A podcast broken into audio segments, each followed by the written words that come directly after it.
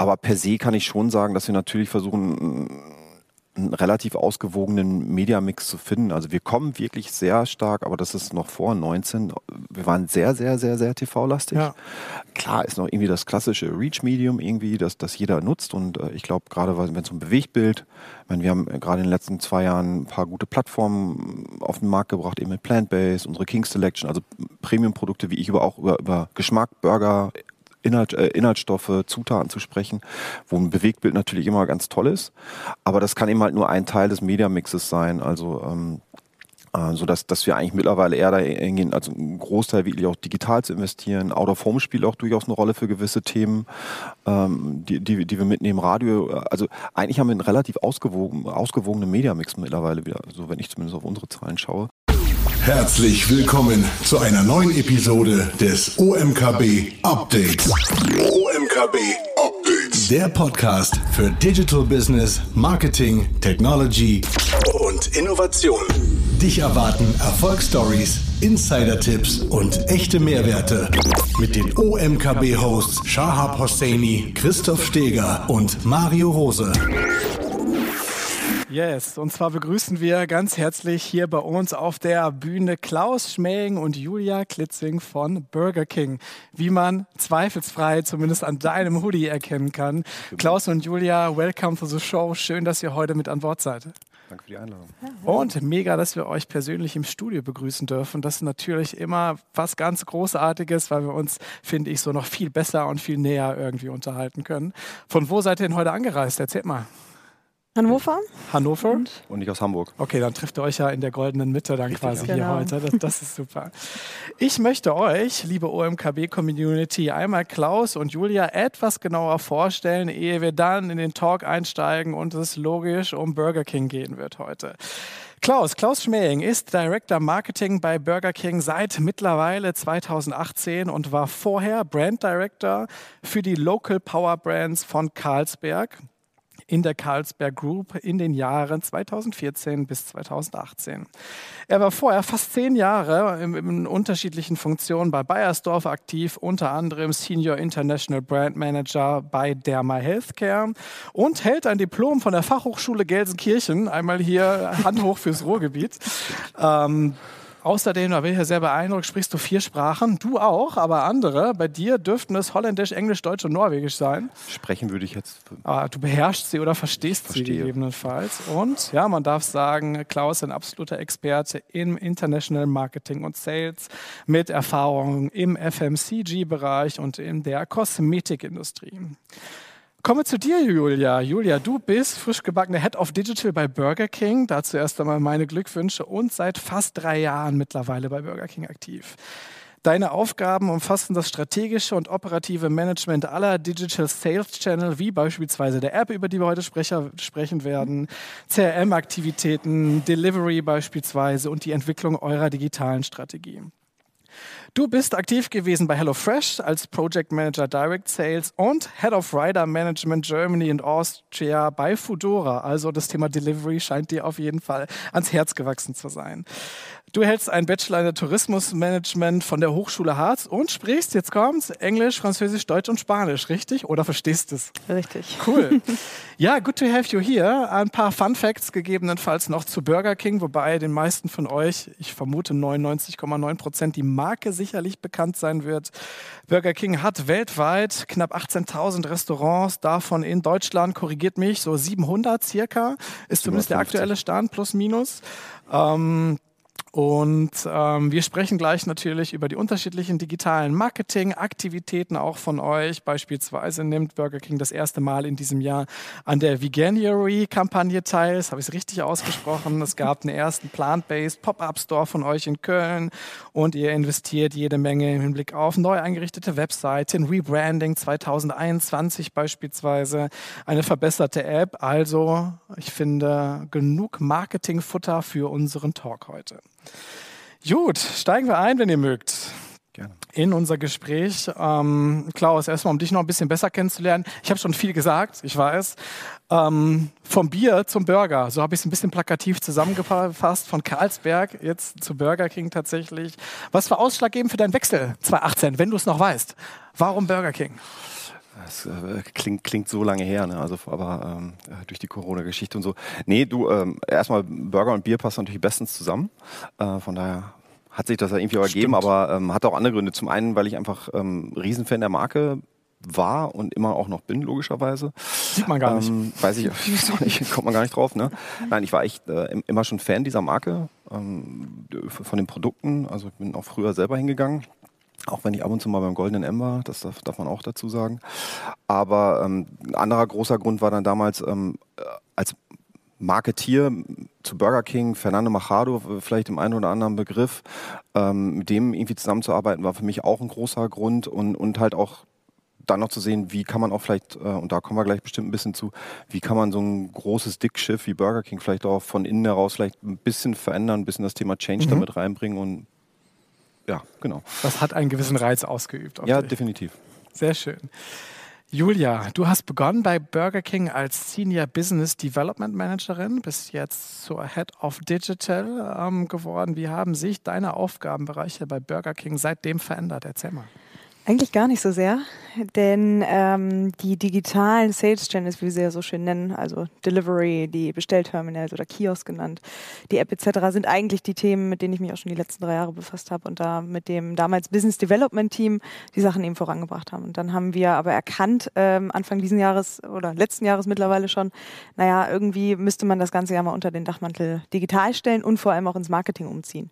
Ähm, da waren wir vorher nicht angesiedelt und haben das dann Ende Anfang letzten Jahres gemacht und ähm, ja, einfach ein strategischer, richtiger Schritt, äh, weil wir eben sagen, digital ist, ist super, super wichtig für die Marke ähm, und deshalb so ein bisschen dieses ähm, neue Naming und nochmal mehr Power in das Team digital auch zu bringen. Okay, cool. Dann lass uns einsteigen in das Thema Burger King, Burger King Marketing. Ich habe es gerade im Vorwort schon mal ganz kurz erwähnt. Burger King positioniert sich zumindest aus Konsumenten- oder Werbeperspektive immer stärker im Bereich der veganen Produkte und auch in, damit in Kombination im Hinblick auf das Thema Nachhaltigkeit. Ich habe es noch ziemlich gut in Erinnerung, Juni 2021, als ihr in Köln den ersten zeitweise plant-based Restaurant von Burger King eröffnet hat. Das war ein Riesenthema, PR-seitig auf auf jeden Fall sehr, sehr ausfüllend seinerzeit. Seitdem gibt es mittlerweile wirklich etablierte Produkte natürlich auch in dem, in dem Segment bei euch. Also den Plant-Based Whopper zum Beispiel, Plant-Based Long Chicken habt ihr nachgezogen. Und jetzt sehen wir eure aktuellen Kampagnen im Januar. Es gibt ja diese schöne, ne, diese schöne Marketingkampagne, die brandübergreifend funktioniert, des veganen Januars. Also daher diese schöne Neuschöpfung Veganuary, der entstanden ist, wo es darum geht, dass man sich fleischfrei eben entsprechend ernährt im Januar. Ähm, und ihr habt sogar dafür noch on top quasi als Kirsche auf der Torte eine neue Kreation nachgeschoben, produktseitig mit dem, jetzt muss ich mal kurz schauen, Plant-Based Long Curry. Und ähm, Erste Frage in eure Richtung. Ihr habt viele Markenfans. Das ist ja erstmal was, ne, was, was Schönes, was Nachhaltiges. Ihr seid seit vielen Jahren entsprechend am Start. Und wenn ich an Burger King denke, könnte auch ein Kommunikationsergebnis sein von eurer Kommunikation. Dann denke ich natürlich an Flame Grilled Beef beispielsweise, an ne, die, die Flammen, die unter den Rost hergehen, wo sich die Frikadelle oder entsprechend dreht. Und äh, wie reagieren eure Markenfans auf die zunehmend auch ja, vegetarische Vielfalt? Ähm Erstmal, ich, ich erwähne es mal, weil wir als, als Team auch ganz stolz drauf sind, dass wir sogar das erste weltweite Plant-Based Restaurant äh, vom Burger King wirklich eröffnet haben im letzten Jahr. Das war, das war schon echt äh, ein Ding. Und natürlich Aufmerksamkeit auch für das Thema, äh, ja, einfach Aufmerksamkeit zu, zu erregen, logischerweise. Ähm, und du fragst jetzt, wie, wie passt das vielleicht, wie passt das vielleicht zu Flame Grilling und so weiter? Man muss dazu sagen, der Plant-Based Whopper wird auch Flame gegrillt, also der, da, da tut sich erstmal nichts. Ähm, weil wir schon versuchen eigentlich das, was es bei uns gibt, also gerade geschmackvolle, gute Burger, eigentlich auch eben fleischfrei anzubieten. Das ist ja so ein bisschen das Ziel, also den Leuten wirklich auch eine Wahl zu bieten. Äh, und darum geht's eigentlich, weil ich, ich will keinem aufoktroyieren, was er denn jetzt essen soll am Ende des Tages, sondern ich will den Leuten eine Wahl, eine, eine Wahl geben. Und ähm, dafür wollen wir die Destination werden, dass du sagen kannst, ich kann da hinkommen und heute möchte ich mal mit Fleisch essen, heute möchte ich ohne Fleisch essen, ob ich jetzt Veganer, Vegetarier oder immer noch Flexitarier bin. Also von daher das passt eigentlich ganz gut. Okay. Ähm, ich kann mir aber schon vorstellen, dass es vielleicht den einen oder anderen kritischen Dialog geben wird. Bei euch vor Ort in den Restaurants oder in den einzelnen Social Media Channels, die logischerweise auch zu eurer digitalen Marketing-Klaviatur gehören. Fühlt sich da der ein oder andere von euch dann eben doch gegebenenfalls erzogen, auch wenn es gar nicht die Idee ist und ist dann starker Verfechter eben seiner klassischen äh, Burger King-Produkte, so wie ihr sie kennt und wie ihr sie schätzt? Oder ist das ein Thema, was für euch eigentlich keins ist, weil es sich sehr, sehr naja, angenehm abspielt letztendlich im Dialog mit euren Kunden? Ähm, also wenn, wenn man sich im Social Media ein bisschen umguckt, klar, wir, wir gucken uns natürlich äh, alles an, was da, was da passiert, äh, Kommentare und so weiter. Äh, ich finde es mittlerweile ganz, ganz spaßig, dadurch, äh, dass wir offenbar im letzten Jahr ein bisschen was bewegt haben, äh, dass Leute eben auch zu uns kommen, das gut finden, was wir machen, dass sich das mittlerweile ganz gut auch selber reguliert, äh, äh auch von der Community her. Ich äh, muss dazu sagen, schicke ich auch gerne nach draußen. Äh, momentan sind es eher die Fleisch Fresser, so nenne ich sie einfach mal, die sich ja. ein bisschen auf den Schlips getreten fühlen, was ich nicht verstehe, weil am Ende, am Ende, ähm, wie gesagt, wir wollen, wir wollen wirklich eine Auswahl bieten äh, für, für beide Seiten. Und äh, das Gute ist, dass wir mittlerweile auch viel, viel positives Feedback äh, bekommen von den Leuten, die halt bis jetzt vielleicht Fleisch gegessen haben, aber auch mal sagen, ich probiere mal einen Plant-Based Long Chicken oder einen Plant-Based Whopper und sagen, wow, das ist echt, das ist echt gut, weil ich glaube, das ganze Thema Geschmack spielt da schon eine Riesenrolle. Und ich sage ja, es reguliert sich eigentlich mittlerweile echt ganz gut, auch, auch im Social Media Bereich. Mhm, okay. Wir haben gerade über den Veganuary kurz gesprochen und die aktuelle Kampagne von euch, die ihr lanciert habt. Klaus, jetzt haben wir, ich bin ja auch mit der Bahn angereist, ne, habe mehrere Out-of-Home-Kampagnen gesehen tatsächlich, die auch den Veganuary in den Vordergrund gestellt haben. Scheint also eine Bewegung zu sein, an der auch in diesem Jahr viele Brands, auch eben FMCG-Brands, ähm, das erste Mal partizipieren und sich dort anschließen. Ist das etwas, wo du auch sagst, fantastisch, weil damit schaffen wir für das Thema mehr Aufmerksamkeit? Oder würdest du eigentlich eher sagen, ja, wäre schön, wenn es noch ein paar weniger machen würden, weil da würde ich mit Burger King natürlich mit meiner Message viel besser durchdringen. Wie siehst du es? Klar, wenn jetzt äh, nur aus meiner Markenbrille sehe, klar, würde ich, würd ich mir natürlich wünschen, äh, ich bekomme alle Aufmerksamkeit. Aber ähm, da muss ich auch ganz ehrlich sagen, ich glaube, das Thema ist viel zu wichtig, dass, dass, man, dass man wie ich dahin kommt, dass wir den Fleischkonsum vielleicht auch ein bisschen reduzieren und eben halt dieses Thema und in diesem Jahr haben, glaube ich, so viele Firmen wie nie zuvor haben wie ich äh, an der Veganuary-Geschichte ja. teilgenommen, ähm, um einfach darauf aufmerksam zu machen, dass man halt eben auch dass es eben gut, gut schmeckende Alternativen da draußen einfach gibt. Weil wie gesagt, ich, nochmal, es geht nicht darum, dass irgendjemand jetzt zum Veganer werden muss über Nacht. Ähm, ich glaube auch, da Glückwunsch an, an Oatly, was sie gestern gebracht haben. Wir haben es gerade schon kurz besprochen. Die es auch, glaube ich, auf eine sehr humorvolle Art und Weise gemacht haben, dass man, dass man eben beides machen kann, dass man flexi sein kann und und und. Und äh, das freut mich eigentlich, dass dann so viele, viele Marken wie ich daran teilnehmen. Ja, also kurzer Spoiler in, in Richtung Community. Oatly hat anscheinend gestern sehr humorvolle kurze Clips eben gelauncht, auch zum, zum ähnlichen Thema. Insofern ist das offen, offensichtlich eine, eine Schauempfehlung von dir, Klaus. Ähm, schauen wir mal vom Campaigning weg auf das tatsächlich, was in euren Läden passiert. Wobei man Läden ja nicht nur sagen kann, weil ja auch, danke, A, Restaurants und B, auch Delivery macht, viel auch zu Hause gegessen wird, logischerweise, und ihr dann auch letztendlich auch Drive-In-Möglichkeiten habt. Aber wie entwickeln sich denn die Plant-Based-Produkte bei euch umsatzseitig? Ist das so, dass es ein relevanter Treiber lang wird und die Zahlen sich eben auch sehr positiv entwickeln? Oder ist es mehr Image-Campaigning? Ähm, also erstmal vielleicht auch da, äh, mir geht es gar nicht um, um Image oder Greenwashing, was ja immer so gerne kolportiert wird. Ich glaube einfach, äh, es gibt einfach da draußen, wir als Unternehmen haben, glaube ich, auch erstmal eine Verantwortung, glaube ich, äh, Dinge mit voranzutreiben. Und ich glaube, da gehört eben auch dazu, vielleicht auch Fleischkonsum zu reduzieren und so weiter. Ähm, aber ich will es auch nicht verhehlen, dass das durch auch, durchaus auch ein Faktor ist. Ich meine, das sind Menschen, die vielleicht auch nicht zu uns, äh, vorher nicht zu uns gekommen sind, die jetzt wieder zu uns kommen, Gruppen, die uns zu, zu uns mhm. kommen. Und ich kann schon sagen, dass das auch ein, wie gesagt, ein relevanter Umsatzfaktor wird und äh, ist schon ist, aber sicherlich auch noch weiter werden wird, ähm, weil wir eigentlich merken, mit jedem Produkt, was wir auch hinzu, äh, dat, äh, dazu packen, ähm, dass es eigentlich immer on top kommt. Das gibt es eine leichte Kannibalisierung, aber die Dinge kommen eigentlich immer on top. Also. Okay, okay. Das ist, das ist ähm, natürlich für euch als Marke fantastisch, klar, weil es neue Zielgruppen erschließt oder die Frequenz steigt, ne, entsprechend der Restaurantbesucher. Ähm, wenn, du hast gerade gesagt, und da hat man auch gemerkt, das ist etwas, da sind richtig stolz drauf. Das ist weltweit die ersten Seite, quasi das Plant-Based Restaurant dann im 2021 einmal öffnet habt. Ist das ähm, so, weil der deutsche Zielmarkt auch besonders unique ist und entsprechend wir uns hier als Zielmarkt auch besonders dafür eignen, mit veganen Produkten, beispielsweise im Vergleich zu anderen Zielmärkten in EMEA, ähm, uns dort fortschrittlicher zeigen oder offener zu dem Themenkomplex? Oder ist es vielleicht sogar gegenteilig der Fall und wir sind in dem Bereich gar nicht so weit, wie ich jetzt denke? Nee, eigentlich nicht. Also eigentlich, äh, zumindest wenn wir mal über die westeuropäischen Märkte sprechen, das ist schon relativ ähnlich. Ist, äh, klar, zusammen mit unseren EMEA-Kollegen äh, gibt es natürlich Research hoch und runter.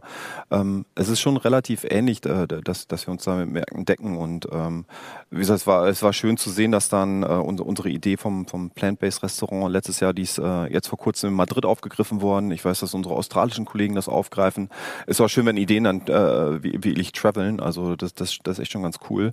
Ähm, ja, und deswegen sind wir halt auch ich glaube, mit, mit, Grundstolz diese Idee zu haben und die dann auch eben umgesetzt zu haben. Aber wie gesagt, aus anderen, äh, aus anderen Ländern kommen zum Teil auch coole Ideen, die wir dann auch übernehmen. Das ist auch so ein bisschen dieser BK-Spirit, Ideen auch auszutauschen mhm. und dann auch, auch in anderen, in anderen Ländern auch wieder umzusetzen. Okay. Ähm, du hast gerade einen Begriff geprägt, äh, geprägt nicht erwähnt, auf den ich einmal ganz kurz eingehen möchte, und zwar Greenwashing. Mhm. Ähm, die Fastfood-Industrie hat nicht den besten Ruf, zumindest aus der Vergangenheit. Ja? Wenn mhm. es um Nachhaltigkeit geht, Sauberkeit, Gesundheit, da gab es Themen und insbesondere aber auch Kernzielgruppen, die für euch von Interesse sind. 14 bis 29 Jahre, gut, auch ne, ich bin sicherlich Zielgruppe, aber gehöre jetzt nicht mehr mit dazu. Insofern, wenn die 14 bis 29-Jährigen sind, extrem sensibel im Hinblick auf diese Themen, Authentizität, wie kommuniziert eigentlich welche Marke beispielsweise, wünschen sich dort viel Transparenz ähm, und auch eine schlüssige Strategie dahinter. Was bedeutet das für Burger King auch im Hinblick auf eure Kommunikationsziele, eure Kommunikationsideen? Beziehungsweise konkret äh, gefragt, wie übernehmt ihr Ver Verantwortung für das Thema A, gesünderes Essen, mhm. da sind wir gerade dabei, aber gegebenenfalls auch eben einen anderen CO2-Footprint beispielsweise und ähm, Stichwort grüneres Essen. Mhm. Also ich glaube, wie gesagt, äh, für mich auch, du hast mich damals äh, vorher noch gefragt, äh, ähm, warum BK, also ich nehme BK einfach als sehr authentische Marke wahr, per se schon mal. Mhm. Ich glaube, wir versuchen nicht irgendwie was zu schönen oder, oder irgendwie eine schöne, heile Welt aufzumalen, äh, wie, wie es vielleicht andere Brands oder so machen, aber ähm, so nehme ich BK erstmal schon wahr und deswegen sage ich auch ganz bewusst, mir geht mir geht's, wie gesagt, ich meine, darf ich mich Marketingleiter nennen und auch mit dem Team zusammen mir geht es nicht darum, dass wir jetzt irgendwie eine Greenwashing-Kampagne machen und uns ein bisschen grün anstreichen und das war's dann, sondern ich glaube schon wirklich, dass ein Unternehmen und ein Unternehmen auch wie BK schon eine Verantwortung hat, ähm, diesen Weg oder diese Trends, die es da auch draußen gibt, eben mit zu forcieren, weil äh, du hast es angesprochen, wir haben 750 Restaurants in Deutschland und wenn wir in irgendeiner Form CO, unseren CO2-Footprint reduzieren können. Unsere, unser Papier ist mittlerweile Monopapier, dass, dass wir die Burger einpacken und und und, also das Plastik da rausnehmen. Das ist direkt mal 750, das hat halt also schon einen Impact und äh, auch diesen, das sind hier und da sicherlich Baby Steps, das gebe ich auch zu, ja. aber ähm, auf diesem Weg den wollen wir voranschreiben. Wir haben auch gerade eine ESG-Stelle ausgeschrieben und so weiter, weil wir noch sagen, da wollen wir genauso wie, wie es bei digital der Fall war, das, das soll wie ich Fokus sein, dass wir da auch wie ich äh, vorangehen. Ich weiß, dass wie gesagt auch, auch unsere Konkurrenz und so hier und da sicherlich auch schon ein Step weiter ist, aber ich glaube, gerade zusammen die ganze Branche, äh, ähm, QSA, also Quick Service Restaurants, hat da sicherlich eine Verantwortung, der wir uns auch stellen müssen. Mhm, okay. Du hast gerade einen Trend erwähnt. Wir kommen zum nächsten Trend, das ist das Thema Delivery. Ähm, wobei es insbesondere ein Trend ist oder ich ihn als solchen bezeichnen würde, weil wir natürlich in den vergangenen zwei Jahren extremen Uplift gesehen haben im Delivery-Bereich. Ähm, über alle Gastronomen hinweg natürlich. Äh, nicht nur im Bereich der Schnellgastronomie, sondern auch im Bereich der klassischen Gastronomie hat das Delivery-Geschäft stark angezogen. Ihr habt zur kontaktfreien Essensauslieferung im Vergleich zu vielen anderen natürlich mit dem Drive-In noch sowas wie ein Ass im Ärmel, würde ich sagen. Nichtsdestotrotz hat sich natürlich auch BK in dem Delivery-Thema verstärkt angenommen. Ähm, was könnt ihr berichten? Julia, in deine Richtung wahrscheinlich die Frage adressiert, wie hoch ist eure Lieferabdeckung mittlerweile auf dem deutschen Markt? Kannst du das ungefähr beziffern? Wir sind in circa ein Viertel unserer Stores ähm, live mit, mit, dem Lieferservice. Mhm. Ähm, das heißt, national kann man jetzt nicht davon sprechen, dass man äh, von jedem Ort Deutschlands ähm, Delivery nutzen kann. Wir haben aber gemerkt, und das ist ähm, das Schöne, wir sind 2016 gestartet mit Delivery. Äh, mit eigenen Stores bedeutet eigene Fahrerflotte. Also wir mit Company Stores oder auch Franchise-Nehmer haben wirklich Autos angeschafft, E-Bikes angeschafft, ähm, spezifisch Fahrer eingestellt und das Ganze gemanagt ähm, und waren deshalb natürlich auch als Corona dann kam, ähm, schon gut aufgestellt, weil wir eben schon eine, eine, gute Base hatten, super viele Learnings schon über die vorherigen Jahre gezogen haben. Wir haben ähm, 2019 aber auch erkannt, Mensch, der eigene Lieferservice ähm, ist, ist, gut und super, aber diese Möglichkeit über, über äh, Third-Party-Anbieter, also die, die ähm, bekannten äh, Lieferandos, Volt, ja. Ubers ja. und Co., ja. Ähm, die bieten natürlich eine, eine, charmante Art und Weise, dass ich erkenne als, ähm, als Restaurant, Mensch, ich möchte zu meinen Gästen auch nach Hause liefern, weil ja. in das private äh, Umfeld zu kommen und da Burger King ähm, auch als Marke zu erleben am Ende des Tages, das ist total wichtig und zentral. Und deshalb haben wir 2019 auch angefangen, über ähm, eben externe Logistik aufzuschalten und konnten dann nochmal den, den Store-Count erhöhen und einfach noch präsenter sein, was Delivery angeht. Der Franchise-Nehmer kann aber für sich entscheiden, dann, ob er das Thema aufnehmen möchte und auch in welcher Form. Also gibt es nach wie vor auch eure eigenen potenziellen Flottenabdeckungen? Mhm. Wenn ich sagen möchte, als Franchisee beispielsweise bei uns im Home Turf in Osnabrück, ich möchte das Thema jetzt an den Start bringen, dann kann ich wählen, auf welchen Weg ich es bringen möchte oder wie, wie funktioniert das konkret? Weil, wenn du sagst, 25 Prozent sind schon abgedeckt, mega, aber habt ihr ja immer noch ganz viel Potenzial. Mhm. Absolut richtig. Und am Ende des Tages muss natürlich derjenige, der es auch ausführt, ähm, entscheiden, möchte ich das selbst machen oder ja. möchte ich auf externe Logistik setzen. Jetzt sind wir natürlich in dem Third-Party-Bereich eingeschränkt, was die Städte angeht. Ähm, also gerade Osnabrück und alles, was so drunter ist von der nehmen wir das Beispiel von der Größe her, da wird es dann natürlich irgendwann dünn und das wird jetzt auch zumindest in naher Zukunft nicht unbedingt super attraktiv für einen Anbieter, der rein auf Fahrradflotten ja, basiert ist. Ne? ne? Genau, ja. richtig. Bedeutet für uns, ähm, wenn wir in diesen kleineren Locations, wo wir natürlich viele, viele Restaurants haben oder wir haben Orte, da Autobahnstandorte etc. Ja. Da wird ähm, der einzige möglich, die einzige Möglichkeit auch längerfristig bleiben, dass ich mir eine eigene Flotte aufbaue. Aber die Entscheidung trifft man dann eben selbst okay. und äh, muss einfach sagen, möchte ich das, das tun und die Arbeit aufnehmen oder sage ich, Mensch, ich konzentriere mich auf mein Kernbusiness oder auf meinen Drive äh, und und und. Ja. Bei den Partnern, wo ihr Delivery ausrollen konntet, bei euren Franchise-Partnern, wie relevant ist das Thema jetzt schon geworden, wenn man mal so auf vielleicht eine Umsatzverteilung oder ähnliches schaut? Also Delivery versus Restaurant in-Store mhm. und Restaurant Drive-In. Mhm. Ähm, Gibt es da so, ein, so, ein, so, ein, so, eine gesunde Prozentverteilung, die ihr kennt und auch kommunizieren dürft? Oder ist es teilweise von, ähm, von Ort zu Ort mega unterschiedlich? Das hat sich natürlich in den letzten zwei Jahren so ein bisschen auch hier und da geschiftet. Ja, ne? Natürlich ist der Klar. Drive äh, durch die Pandemie einfach noch wichtiger geworden. Er hatte immer schon einen großen Umsatzanteil, genauso natürlich wie In-Store oder To-Go, also alles, was über den Counter ging. Ähm, wir haben natürlich auch in der Pandemie gesehen, dass, dass der Lieferservice einfach höhere Umsatzanteile hatte, wo wir dann auch äh, schon in, in, guten zweistelligen prozentualen okay. ja. Gebieten waren. Ähm, ja, also von daher natürlich hängt es auch ab von der Location. Ja. Ähm, klar, in Berlin Mitte ist das Ganze ein bisschen was anderes, als wenn ich eben irgendwo auf einem Dorf bin, wo, wo der mhm. Drive mhm. einfach für mich zentraler ist. Ne? Da sind schon Unterschiede. Wobei gute zweistellige Prozentsätze ja auch eine gewisse Bandbreite jetzt sein können, ne? von 11 zu 99. Aber ich glaube, wir, tre wir, treffen uns da tatsächlich dann nicht in der Mitte, aber ich kann mir vorstellen, was du meinst.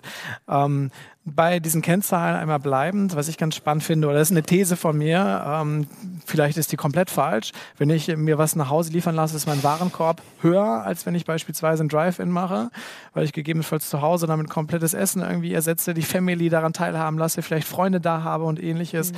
Heißt, das Delivery-Geschäft deswegen auch eben vom Umsatz pro Bestellung äh, total attraktiv ist oder ist das totaler Käse? Weil die Leute sitzen alleine zu Hause ähm, und bestellen sich einen Burger und äh, zahlen deswegen noch ein bisschen Delivery-Kosten vielleicht sogar oben drauf. Wo liegt so die Wahrheit? Natürlich ist in Delivery genauso wie im Drive einfach der Warenkorb etwas höher, weil die Party-Size am Ende auch höher ist. Ne? Also ich, hab, ich bestelle seltener alleine, als dass ich es mit ein, zwei, drei mhm. Personen tue. Ähm, dann darf man in Delivery auch nicht vergessen, wir haben natürlich immer einen Mindestbestellwert. Das heißt, ähm, auch um, um Kosten zu denken, so wie wir es machen, wie es auch der, der Third-Party-Anbieter macht.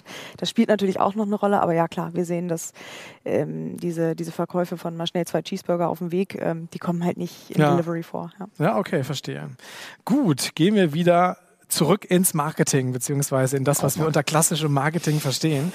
Ähm, eure Marketingbudgets und insbesondere TV-Spends habe ich mir ein bisschen genauer angeschaut. Man kann ja bei Nielsen das ein oder andere einsehen. Ich weiß auch, dass das keine exakte Wissenschaft ist und Prognose, aber Klaus und Julia, wenn ich was ganz Falsches sage, dann grätsch gerne dazwischen. Ja?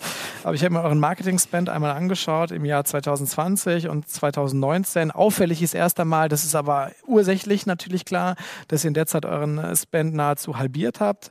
Ähm, worauf ich aber eigentlich hinaus will, ist, und das fand ich ganz spannend, dass laut Nielsen eben entsprechend eure Budgetverteilung im Hinblick auf die einzelnen Channel sehr TV-lastig zu sein scheint. Das ist jetzt erst einmal klar, dass man euch auch vom Campaigning her sehr stark über Bewegtbild wahrgenommen hat in der Vergangenheit, ne? über entsprechend auch die Spots, die euer Marken ähm, Markenbild dann auch ähm, sehr, sehr gut präsentieren. Aber ich habe so einen TV-Anteil gesehen von über 80 Prozent im Jahr 2019, sogar teilweise knapp an die 90 Prozent im Jahr 2020, zumindest laut Nielsen Media. Okay.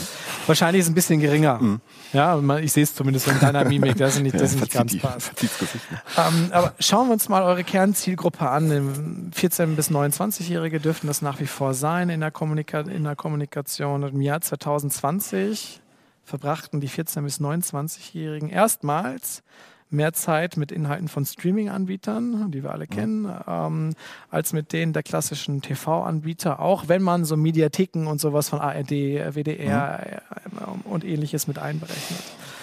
Wenn man sich das mal anschaut, so eure Medienverteilung, zumindest angenommene Medienverteilung, das veränderte Mediennutzungsverhalten in den jungen Zielgruppen und das ist 2020, das ist ja nicht vorpandemisch, aber ne, ähm, hat sich sicherlich nochmal zugunsten der Streaming-Anbieter verschoben, jetzt im Jahr 2021, Anfang 2022. Wird dieses veränderte Mediennutzungsverhalten für euch zunehmend ein Problem in der Aktivierung jüngerer Zielgruppen? Hm, würde ich jetzt mal ähm also klar, erstmal, wie gesagt, die Zahlen, die, die, die Zahlen, äh, die du da sagst, ich meine, Nielsen bildet nicht alles ab, äh, gerade so programmatische Geschichten mhm. und so findest du da zum Teil natürlich auch nicht wieder.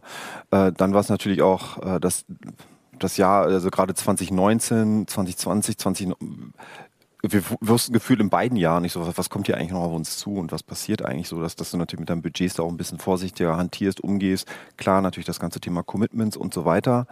Ähm, aber per se kann ich schon sagen, dass wir natürlich versuchen, einen relativ ausgewogenen Mediamix zu finden. Also wir kommen wirklich sehr stark, aber das ist noch vor 19. Wir waren sehr, sehr, sehr, sehr TV-lastig. Ja. Klar ist noch irgendwie das klassische Reach-Medium irgendwie, das, das jeder nutzt. Und äh, ich glaube, gerade wenn es um Bewegtbild, meine, wir haben gerade in den letzten zwei Jahren ein paar gute Plattformen auf den Markt gebracht, eben mit Plant-Based, unsere King Selection, also Premium-Produkte, wie ich über auch über, über Geschmack, Burger, Inhalt, äh, Inhaltsstoffe, Zutaten zu sprechen, wo ein Bewegtbild natürlich immer ganz toll ist. Aber das kann eben halt nur ein Teil des Mediamixes sein. Also ähm, äh, so dass, dass wir eigentlich mittlerweile eher da hingehen, also einen Großteil wirklich auch digital zu investieren. Out of Home spielt auch durchaus eine Rolle für gewisse Themen, ähm, die, die, die wir mitnehmen. Radio, also eigentlich haben wir einen relativ ausgewogen, ausgewogenen Mediamix mittlerweile wieder, so wenn ich zumindest auf unsere Zahlen schaue und nicht nur auf Nielsen, aber ähm, äh, sodass wir natürlich gucken können, wie können wir unsere verschiedenen Zielgruppen, weil ähm, klar kann man immer so Märkte versuchen, so ganz kleinteilig zu segmentieren und ja, wir haben sicherlich jüngere Zielgruppe ist auch wichtig, aber mhm. ich glaube, man, äh, ich nehme uns jetzt mal als hier die vielleicht älteren Kaliber, wir gehen da ja auch noch hin. Ähm, Stimmt. Also die eigentlich ist Gefühl, ich, ich nicht. wenn man in Burger King geht und sich mal umschaut, du du siehst eigentlich den, den Durchschnitt der Bevölkerung, ja. da, da, da, rennen alle hin, gefühlt. Ähm, wie gesagt, das, das sehen wir bei uns, das sehen wir beim, beim, beim Wettbewerb. Wir sehen auch eine große Austauschbeziehung zwischen uns beiden, gerade bei den beiden Großen. Also von daher, dass du eigentlich, eigentlich sehen musst, wie, wie, wie kriege ich alle einigermaßen angesprochen. Wie gesagt, da spielt TV sicherlich eine Rolle, einfach weil wie gesagt, das das, das mhm. Reichweitenmedium ist. Aber dann halt eben zielgerichtet, da kannst du natürlich dann über digital kommen und ähm, gerade gerade über das ganze Thema Programmatic und so weiter, wo wir halt schon eine ganze Menge machen, wo wir gerade auch in den letzten zwei, zweieinhalb Jahren echt auch eine ganze Menge gemacht haben. Okay.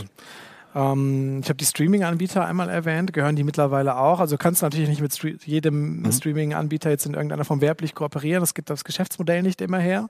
Aber schauen wir mal auf The Zone beispielsweise, ja. den großen, die große Sportplattform oder auch Amazon Prime Video. Sind es auch dann ähm, Partner, die bei euch in den Werbemix mittlerweile ein, einfließen? Und was macht ihr mit denen? Ja, vielleicht so. Ja. Ähm, bei The Zone, weil eigentlich betrifft sogar fast eher Julia, weil es natürlich eine äh, Delivery, da haben wir, da haben wir gerade echt eine Aktion gefahren eigentlich. Äh, also eine Kooperation wirklich mit The Zone zusammen, äh, eine Watch Party, wie ich auszuschreiben, um mal zu gucken, wie, wie können wir vielleicht auch, klar, erreichst du jetzt nicht die unfassbar, unfassbaren Reichweiten mit, aber, aber ich glaube, die Zielgruppe, die es interessiert, die, die, die kriegst du ja schon. Ich meine, Fußball, Fußballaffin, Burger und und und passt irgendwie auch zusammen. Ja, hat noch ein Bier ähm, dazu gepasst, ne? Vom, da hätte das Bier jetzt gut, ja. so hätte ich vielleicht mit meinem alten Arbeitgeber mal sprechen sollen, was wir da machen. Ähm, aber wir kooperieren mit jemandem anderen. Ähm, aber klar gucken wir uns gerade gerade solche Dinge eben, äh, eben an, wo, wo kann man sinnvolle Kooperationen auch eingehen und einfach auch mal vielleicht ein paar spezielle Dinge, Dinge launchen. Und mhm. ich glaube, ganz schlecht war es für Delivery nicht. Also. Was? Was? Also The Zone, das hat sich. Doch, durchaus. Hat für euch gepasst. Jo. Schreit nach Wiederholung. Okay, sehr gut.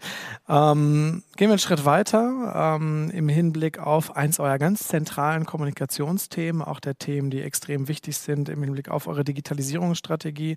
Und zwar, ähm, Julia, hast du, meine ich, unter anderem gesagt, dass ein Ziel der Digitalisierungsstrategie bei Burger King ist, ein vollumfängliches digitales Bestellerlebnis zu bieten. So habe ich mir das gemerkt. das noch besser auf den individuellen Gast ausgerichtet sein soll. Ähm, was bedeutet das konkret in der Umsetzung? Ich meine, das hört sich erstmal mega an. Und ähm, Anschlussfrage dazu hängt sicherlich miteinander zusammen. Ist eure App dafür das Key Feature, also der zentrale Schlüssel? Mhm. Also ja, das schon mal vorweg. Die App ist natürlich ähm, zentrales Feature. Ähm, man kann das Ganze, aber was ist damit gemeint? Ganz vollumfänglich. Das bedeutet wir wollen unseren Gast an, an jedem Punkt eigentlich abholen. Also wenn er in den Store kommt, dann ähm, bestellt er am Kiosk. Ähm, wenn er durch den Drive fährt, und das ist jetzt auch so ein Projekt, ähm, was noch angegangen wird, dann soll der Drive natürlich auch digital sein. Ähm, wenn er unterwegs ist ähm, und die App immer in der Hosentasche hat, das ist ja das Schöne an der App, die, die ist immer dabei. Mein Handy habe ja. ich immer dabei. Closest Device, wie wir so Richtig. schön sagen. Ja, absolut. Dann ähm, kann ich den Gast auch immer erreichen. Und das ist so ein bisschen dieses, deshalb ist uns auch Delivery so wichtig, weil wenn wir ähm, den Gast auch am Sonntagabend, wenn er eigentlich gar keine Lust mehr hat, wir alle kennen das, wir sitzen auf dem Sofa und haben gar nicht mehr so viel Lust, ähm, das Haus zu verlassen.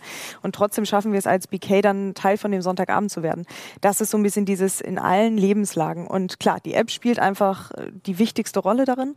Ähm, und jetzt ist das Ziel ja immer hinter diesen digitalen Dingen, nicht nur weil es, weil es schön ist und nett aussieht, sondern ähm, das eröffnet uns eigentlich die Möglichkeit, persönlicher zu werden.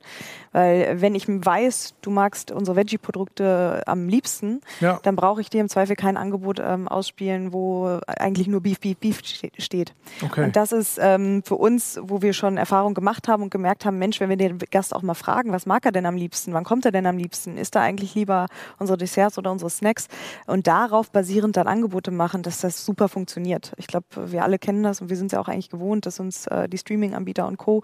Ähm, persönliche Angebote machen. Mensch, guck doch mal die Serie, die passt zu der Serie. Und ähm, genau das müssen wir eben bei, beim Burger King Essen genauso schaffen. Und glaube ich, haben schon gute Schritte gemacht und dahin wird es dann auch weitergehen. Und da ist die App super wichtig. Okay, das bedeutet konkret, dass ihr die App quasi so ein bisschen als Hub einsetzt, natürlich aus, klar, ähm, Customer Experience Perspektive, weil es einfach ein sehr, sehr einfaches, natives, enges Bestellerlebnis bietet. Auf der anderen Seite aber natürlich auch, um Consumer Data generieren zu können, um eben wesentlich besser wahrscheinlich dann auch eure Kunden profilieren zu mhm. können, im Blick auf oder ähm, in einzelne Segmente unterteilen zu können. Und ähm, kann ich mir das dann so vorstellen, dass, also ich kenne das ja als, ähm, als Konsument und die meisten in der OMKB-Community sicherlich auch, gab ja auch von den großen Ketten immer die schönen, die schönen Gutscheinhefte beispielsweise, die aus der Tageszeitung rausgefallen sind. Da habe ich dann, you name it, 20 Gutscheine drauf. Ihr wisst besser, wie viele es sind, aber eine ganze Menge auf jeden Fall. Und ich suche mir den einen Gutschein raus, den ich toll finde, weil dieses Produkt mag ich gerne und der Rest ist weg in der Tonne. Ist es dann so etwas, was ich von euch erwarten kann, quasi, dass wenn ihr mich besser segmentieren könnt im Hinblick auf meine Ernährungsgewohnheiten oder meine Präferenzen vielmehr, dass ich dann von euch eben den, äh, mein, mein Lieblingswhopper oder ähnliches dann als Gutschein mhm. regelmäßig getriggert bekomme? Also geht das so in die Richtung? Eins zu eins richtig, ja. Nice. Das Einzige, was du dafür tun musst, ja. ist dich eben als MyBK-User anzumelden, weil dann... Ähm, über die App.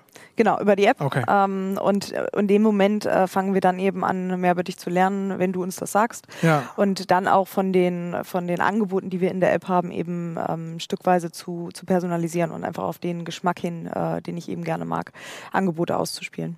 Und entstehen dadurch für euch schon jetzt sehr interessante Learnings, wenn ihr euch eure Datenprofile anschaut und das, was eben auch im, über die App getriggert wird, also mhm. beispielsweise, dass ihr es tatsächlich schafft, darüber die Anzahl der Bestellungen pro Konsumenten zu erhöhen oder ähnliches. Wie sieht das so in Hard KPIs aus bei euch? Ähm, also auf jeden Fall ist das ein Thema, was umsatztechnisch sehr, sehr interessant ist. Mhm. Ähm, und wir sehen eben auch, dass das Ganze sehr, sehr gut funktioniert hat für die User, die gerade unsere Plant-Based-Produkte mögen. Weil das natürlich ein großer Schritt war in Richtung, Mensch, jetzt geht man hier wirklich mal auf meine Bedürfnisse ein. Ähm, ich sag mal, der, der, der Beef, äh, derjenige, der das Beef gerne mag, der hat immer schon Beef-Angebote gehabt. Ähm, klar, die können auch nochmal besser und pers personalisierter werden, aber ähm, den größten Schritt haben wir einfach bei denen gesehen, die sagen, hey, ich, ich möchte Plant-Based. Und dann war endlich der, der Plant Plant-Based, äh, das Plant-Based Angebot da. Ja, super, danke schön, ihr habt verstanden, was ich möchte. Okay, sehr gut. Das heißt, ich habe ja gerade gelernt von dir, Klaus, dass es auch teilweise neue Zielgruppen sind, die damit hinzukommen. Also nicht nur Substitutionsumsätze entstehen, sondern tatsächlich auch On-Top-Umsätze. Das heißt, ihr schafft dann durch diesen Ansatz sowohl neue Kunden als auch dann, zumindest im Idealfall natürlich, einen hohen Customer Loyalty-Wert ne, in dieser Kundenzielgruppe. Verstehe.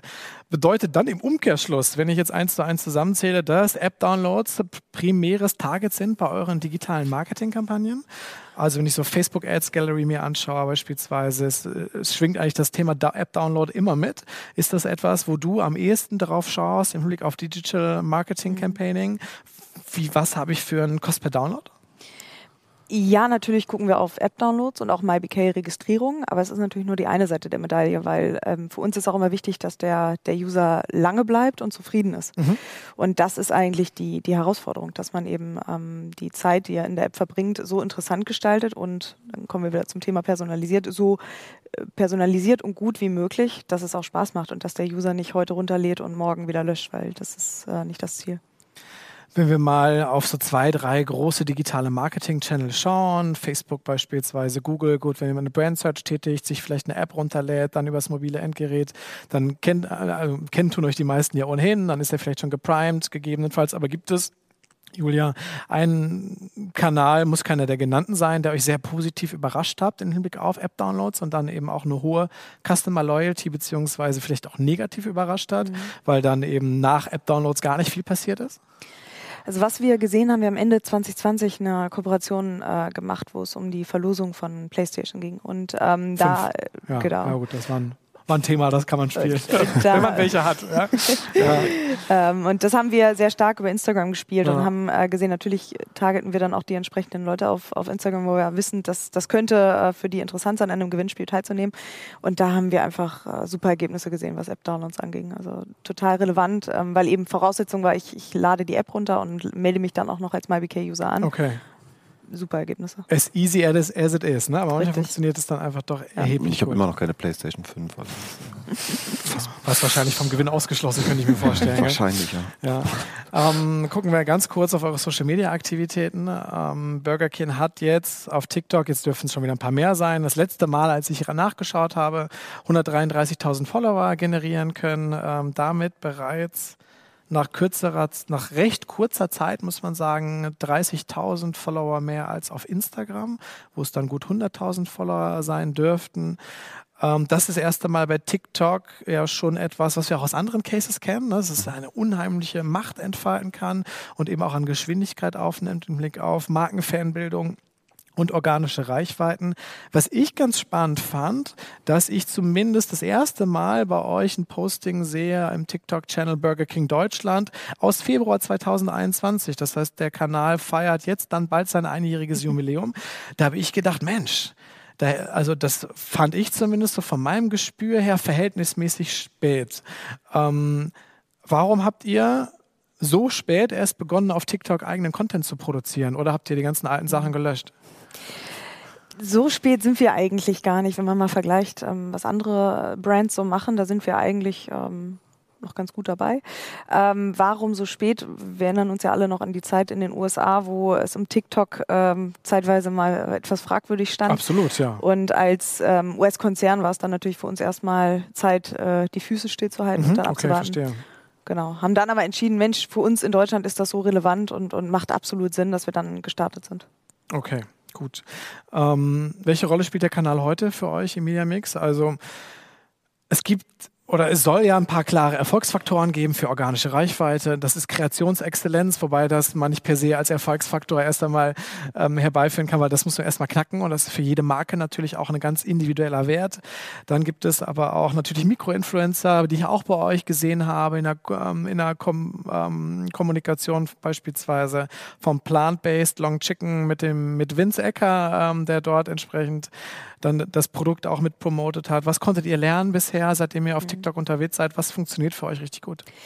Für uns war eigentlich die beste Entscheidung, ähm, selbst Content zu kreieren. Also wir haben von Anfang an gesagt, äh, wir behalten uns dieses Authentische, einmal von unserer Marke, aber auch das Authentische, was TikTok ja mitbringt, bei und ähm, entwickeln einfach selbst, nehmen das Smartphone und, und entwickeln den Content und äh, damit fahren wir sehr, sehr gut.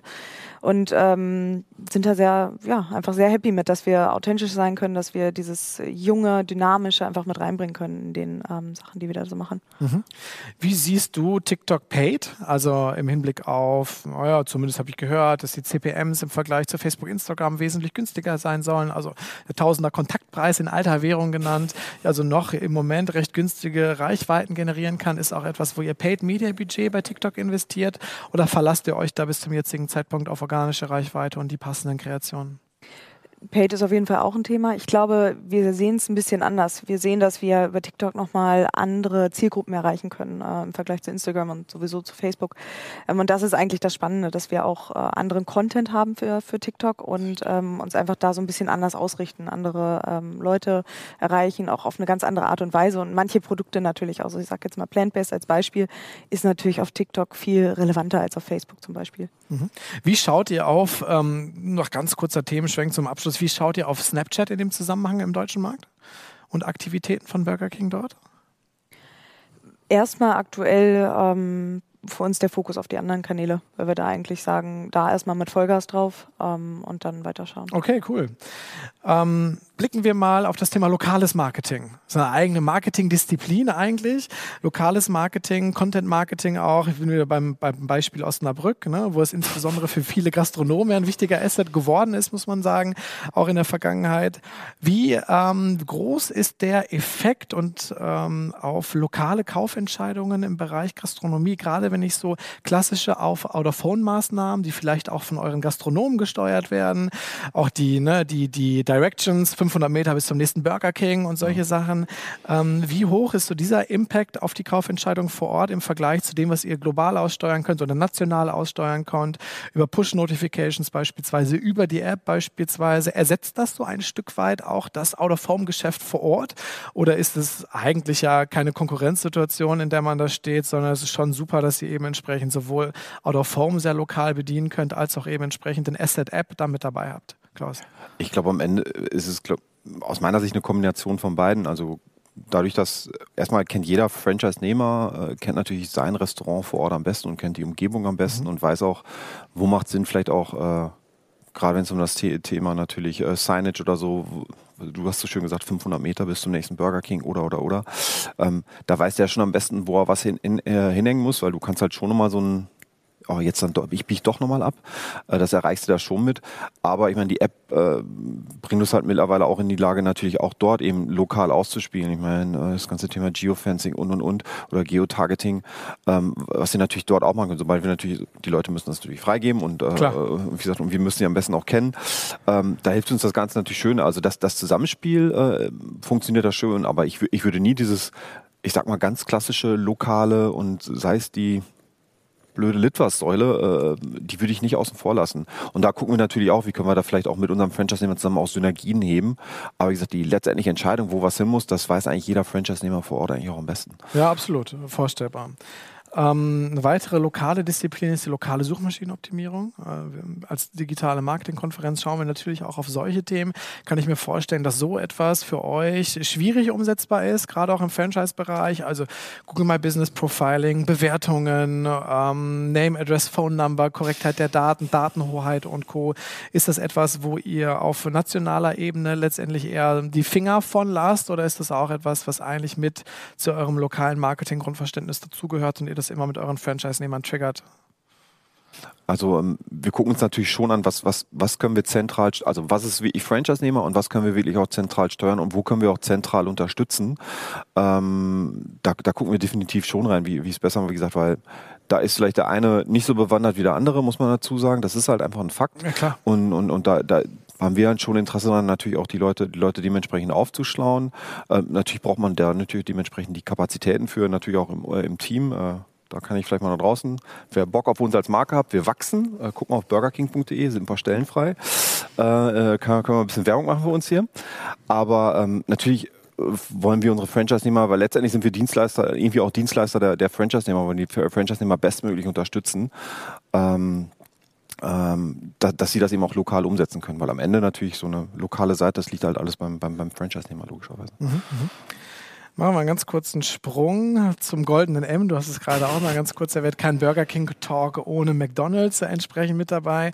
Ähm, ich finde, also ich finde, das sind ähm, ganz, ganz spannende Marketingbeziehungen, die er durchaus miteinander pflegt. Und ich habe es mal zusammengefasst als kommunikative Neckereien, die es ja auch gibt und die durchaus Tradition haben, muss man sagen. Ne? In, der, in der Beziehung gerade auch von Burger King ausgehen Richtung McDonalds gab die legendären Halloween-Kampagnen entsprechend seiner Zeit beispielsweise natürlich mit dem Schwerpunkt auf die USA.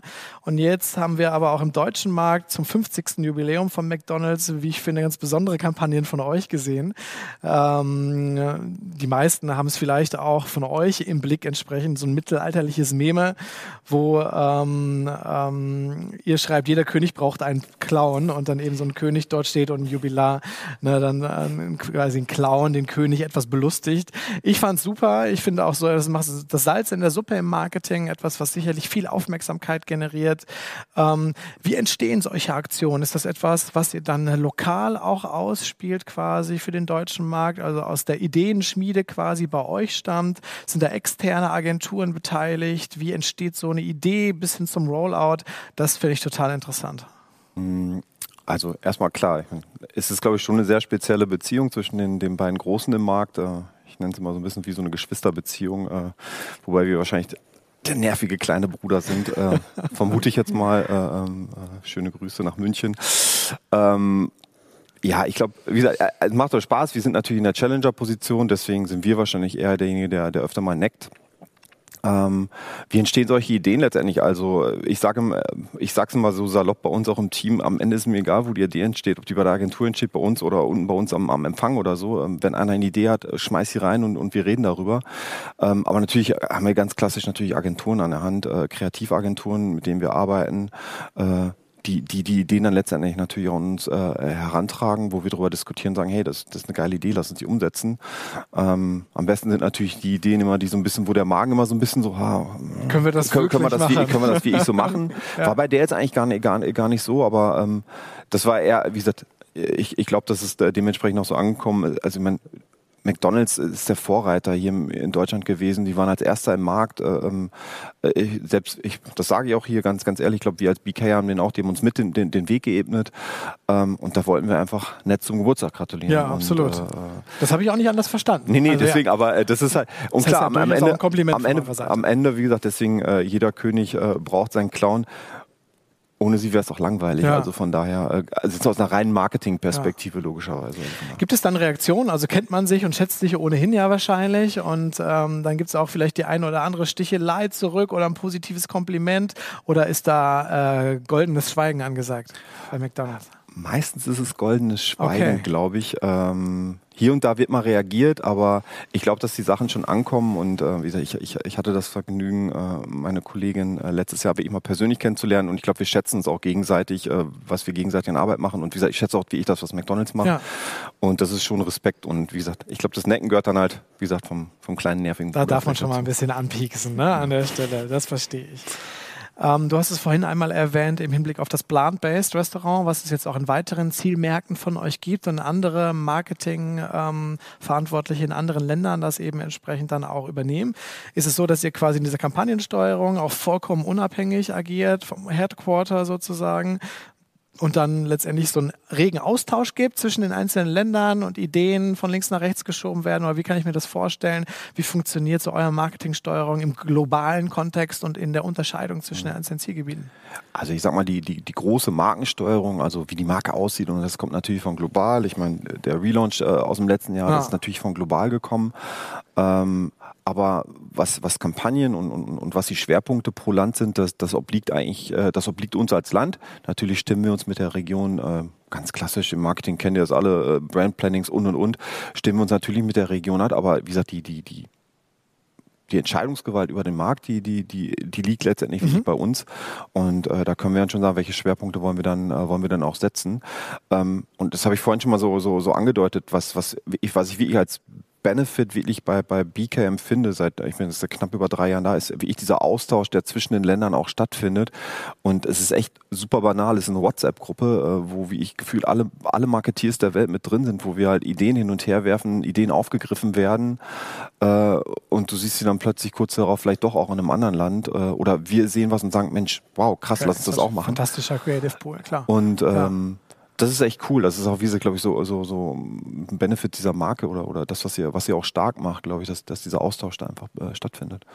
Fantastisch. Schauen wir in den letzten Minuten unseres Talks mal so ein bisschen nach vorne. Julia, ich habe äh, auf LinkedIn natürlich nachgeschaut bei euch beiden, klar, was ihr so macht und ähm, was ihr entsprechend für Description auch habt. Und bei dir steht unter anderem der Bereich Working on New Digital Business Models. Da konnte ich mir erst einmal nicht so viel darunter vorstellen. Ähm, Geht es da um Umsatzerlöse abseits von, von Restaurant und Delivery, also ganz neue Geschäftsfelder oder was verbirgt sich denn hinter New, Digi ach, Entschuldigung, New Digital Business Models bei euch? Ähm, da verbergen sich eigentlich zwei Sachen hinter. Zum einen, ähm, ich habe es vorhin kurz angesprochen, das Thema bestehende Kanäle. Also nehmen wir mal den Drive-In. Da hat sich eigentlich ähm, in den letzten Jahrzehnten wenig getan. Äh, wir haben die mal aufgestellt und jo. Ja, so war es eben. Ähm, und da haben wir schon erkannt, den Drive müssen wir digitalisieren. Nicht nur, damit es schöner aussieht, sondern eben auch, um da mal potenziell auch personalisierter zu werden. Das heißt, das ist für uns ein Thema, wo wir sagen, wir nehmen einen bestehenden Kanal, aber digitalisieren ihn. Ähm, und dann geht es aber auch um andere Themen. Wir merken, dass der Gast immer mehr geneigt ist, ähm, außerhalb des Restaurants zu essen. Das muss nicht unbedingt zu Hause sein, das kann unterwegs sein, das kann ähm, mit dem Auto irgendwie verbunden sein. Ähm, und das gucken wir uns eben auch gerade an. Was passiert außerhalb des Restaurants, mhm. aber noch in unmittelbarer Nähe? Ähm, und ich glaube, da wird sich in den nächsten Jahren sehr, sehr viel tun. Da hat die Pandemie auch ähm, ihren Teil getan, auf jeden Fall. Und ähm, ich glaube, die ein oder andere Sache dann doch nochmal beschleunigt. Okay.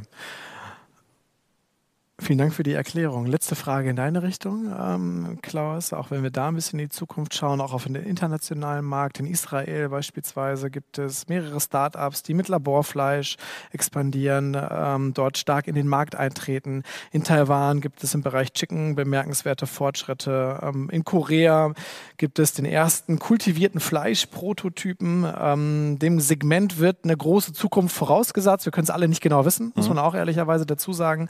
Aber zumindest gibt es nicht wenige, die sagen, dass dem Fleischmarkt eine komplette Disruption bevorsteht, eben auch auf Basis dieser Weiterentwicklungen. Gibt es bei Burger King schon konkrete Pläne, auch solche Themen, die man ja gerne unter dem Stichwort Clean Meat äh, entsprechend zusammenfasst, mit aufzunehmen und kommt dann nicht der Veganuary, sondern der Clean Meat February 2023 oder 2024 nach Deutschland? Wie sieht's aus? Also konkret kann ich da jetzt noch gar nichts zu sagen, das ist jetzt Clean Meat oder so, sondern per se schauen wir uns äh, schon an alternative Pro Proteine. Wir sind im letzten Jahr auch äh, der Vereinigung Ballpro beigetreten. Also mhm. da geht es halt um das Thema alternative Proteine, um dann zu schauen, was geht vielleicht und was können wir vielleicht auch einfach mal ausprobieren. Das heißt ja nicht mal, dass wir sofort in 750 Restaurants ausräumen müssen, sondern lassen mal gucken, was, was, was kann man in so einem Systemgastronomie-Umfeld vielleicht auch, auch machen, um es dann vielleicht auch später auszurollen.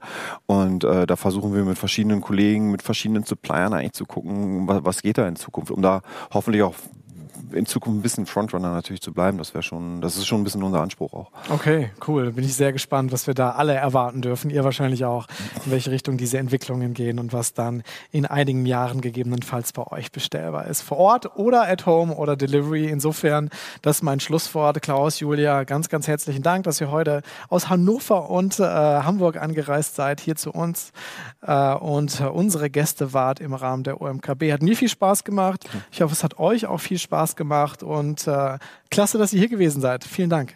Danke dir. Vielen Dank.